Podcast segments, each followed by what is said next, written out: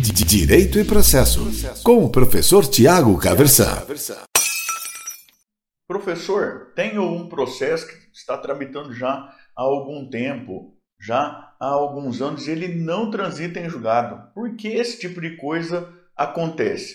Veja você, a gente tem lá no texto da Constituição Federal, entre as garantias fundamentais, desde lá de dezembro de 2004, por força da Emenda Constitucional 45, o inciso 78 do artigo 5 lá na Constituição Federal, que garante a razoável duração do processo. E desde é, o advento do Código de Processo Civil de 2015, que entra em vigor, na verdade, em março de 2016, essa é uma observação que consta das normas fundamentais do próprio Código de Processo Civil também. Razoável duração do processo. Agora, a gente também tem que tomar um certo cuidado, porque razoável duração do processo não é um simples apressamento da atividade jurisdicional. É claro que quem é autor, né, quem entende que tem um direito, tem, tem pressa, mas o apressamento da jurisdição, ele também não tem lá muito a ver com direito, não, sabe? É, eu lembro da primeira vez que eu vi alguém falar sobre isso, salvo engano, foi o professor José Miguel Garcia Medina, que na época fez uma comparação com uma gravidez. Se a gente pega uma gravidez humana, é, ela é contada em geral em semanas, né? mas a gente pode fazer aquilo de contar em meses, é algo em torno de nove meses é o razoável. Né? Se durar 11 meses não é razoável. Agora, se durar 5, não é razoável também, porque o bebê tem um tempo de formação. E assim também, uma atividade jurisdicional de boa qualidade tem um tempo de formação. E isso porque as partes têm direito ao efetivo exercício do contraditório e da ampla defesa. As partes, e a gente pensa nisso geralmente na perspectiva do réu, mas também o autor, as partes têm direito de externar as suas alegações e as suas respectivas pretensões ao Poder Judiciário e de serem levadas em conta também.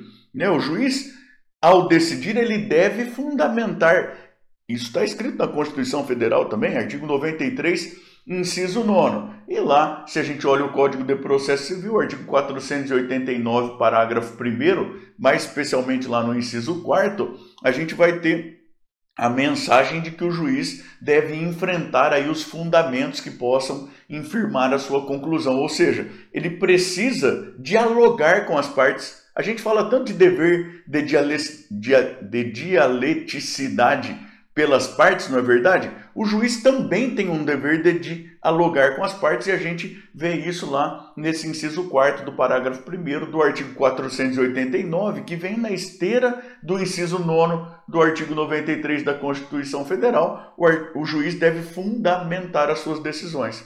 E além disso, a gente tem na Constituição também uma previsão da possibilidade de atividade recursal. Vejam vocês, lá no inciso 55 do próprio artigo 5 da Constituição Federal, uma garantia ao exercício do contraditório, a ampla defesa com os meios e recursos a ela inerentes. E a gente tem no Brasil vários recursos. Eu não vou dizer que a gente tem mais do que precisaria, porque cada recurso tem a sua função lá bem delimitada. Então, o seu processo pode demorar para transitar em julgado, aquele em que você é parte como autor, aquele em que você está atuando como advogado por vários motivos. Mas isso muito comumente está ligado ao exercício do contraditório, à ampla defesa com os meios e recursos a ela inerentes. E as causas são diferentes entre si. A gente tem causa que precisa de fase instrutória, de uma fase de produção de provas, que precisa de perícia a parte pode ter gratuidade de justiça, e aí então é necessário encontrar um perito que aceite aí receber ao final do Estado, muitas vezes de acordo com o tabelamento. Isso pode levar tempo também. E há toda, todo o arcabouço recursal previsto no nosso ordenamento jurídico, a partir da própria Constituição Federal, também do Código de Processo Civil e também na nossa legislação esparsa aí. Então, é normal que o processo muitas vezes demore, porque ele precisa ser desenvolvido em ambiente de observância do contraditório, da ampla defesa, de acordo com as peculiaridades de cada causa. Lembrando que milhões de ações chegam ao Poder Judiciário todos os anos e nós temos uma limitação aí da estrutura do Poder Judiciário, de pessoal, inclusive, né, o número de magistrados, de servidores e tudo mais, e existe um, um limite daquilo que é possível fazer com essa estrutura que nós temos, que é limitada também pelo nosso próprio orçamento, para falar a verdade, tá bom? Então, isso ajuda a gente a entender um pouco por que, que os processos em geral demoram. É claro que sem olhar os autos do seu processo aí, é impossível a gente saber exatamente o que é que está acontecendo, mas em geral os processos demoram por limitação da estrutura e pelo próprio, pela própria dinâmica do contraditório, aí, a necessidade de produzir provas, o número de recursos e tudo mais. É evidente que o processo também pode demorar por por conta de uma conduta protelatória da parte contrária, aquela parte contrária que somente quer enrolar. E aí a gente vai para a segunda parte do tema que a gente propôs lá no início, que é o que, que eu posso fazer, professor, se o meu processo não transita em julgado nunca, se ele está lá emperrado. Bom, um primeiro passo é a gente saber manejar bem os procedimentos, né?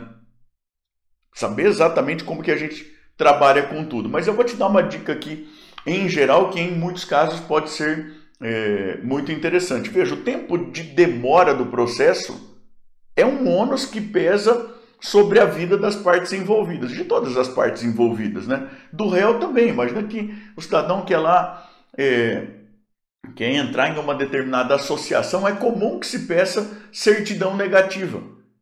E aí aparece o processo dele lá, e aí ele tem que explicar por que, que aparece aquele processo. Então, também é um constrangimento e tudo mais. Mas é um ônus o tempo do processo é um ônus maior para uma das partes, que em geral é a parte autora.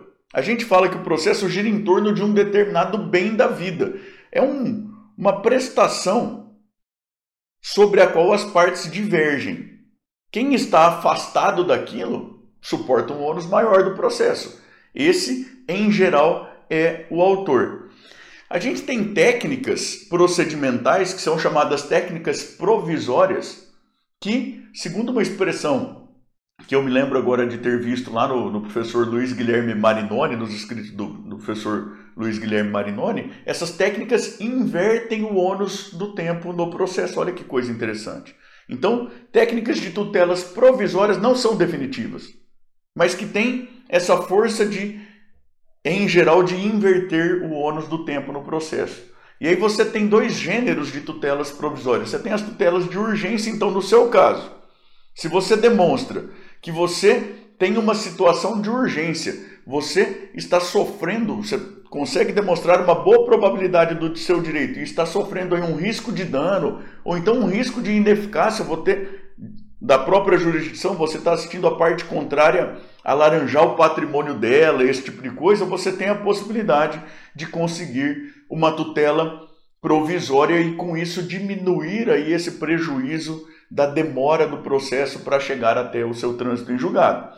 E tem uma outra técnica de tutela provisória, que é a tutela da evidência. Quando você consegue demonstrar, em caráter provisório ainda, mas consegue demonstrar que o seu direito é evidente e aí você tem a possibilidade da tutela provisória, essa técnica que inverte o ônus do tempo no processo, independente de demonstrar urgência, independentemente de risco de dano, de risco de ineficácia. Essas técnicas de tutelas da evidência, elas estão lá no artigo 311 do Código de Processo Civil e a gente tem a possibilidade de concessão de tutela da evidência quando fica caracterizado o intuito protelatório da parte ré, quando o autor vai lá e consegue demonstrar bem a probabilidade do seu direito, uma evidência do seu direito e a parte contrária não é capaz de opor aí uma dúvida razoável. O juiz pode conceder tutela da evidência é aplicar um adiantamento do acesso ao próprio bem da vida, a própria prestação controvertida e, assim, de certa maneira, inverter o ônus do tempo no processo. Então, veja, é perfeitamente possível, né? não é sempre que vai acontecer, não é sempre que isso vai ser normal, mas é bastante possível que o seu processo demore por conta do próprio arcabouço procedimental brasileiro. É, corretamente pensado aí com base em contraditório e em ampla defesa. Né? Nem sempre isso vai ser normal. E você tem aí como, como técnica para lidar com uma demora aí excessiva, em muitos casos, a, as tutelas provisórias. Vale lembrar aqui que essas tutelas provisórias de urgência e inclusive da evidência em alguns casos, elas nem vão depender de muita demora no processo, não. Você pode conseguir aí essas tutelas provisórias já lá desde o início, tá bom? Direito e processo, com o professor Tiago Caversan.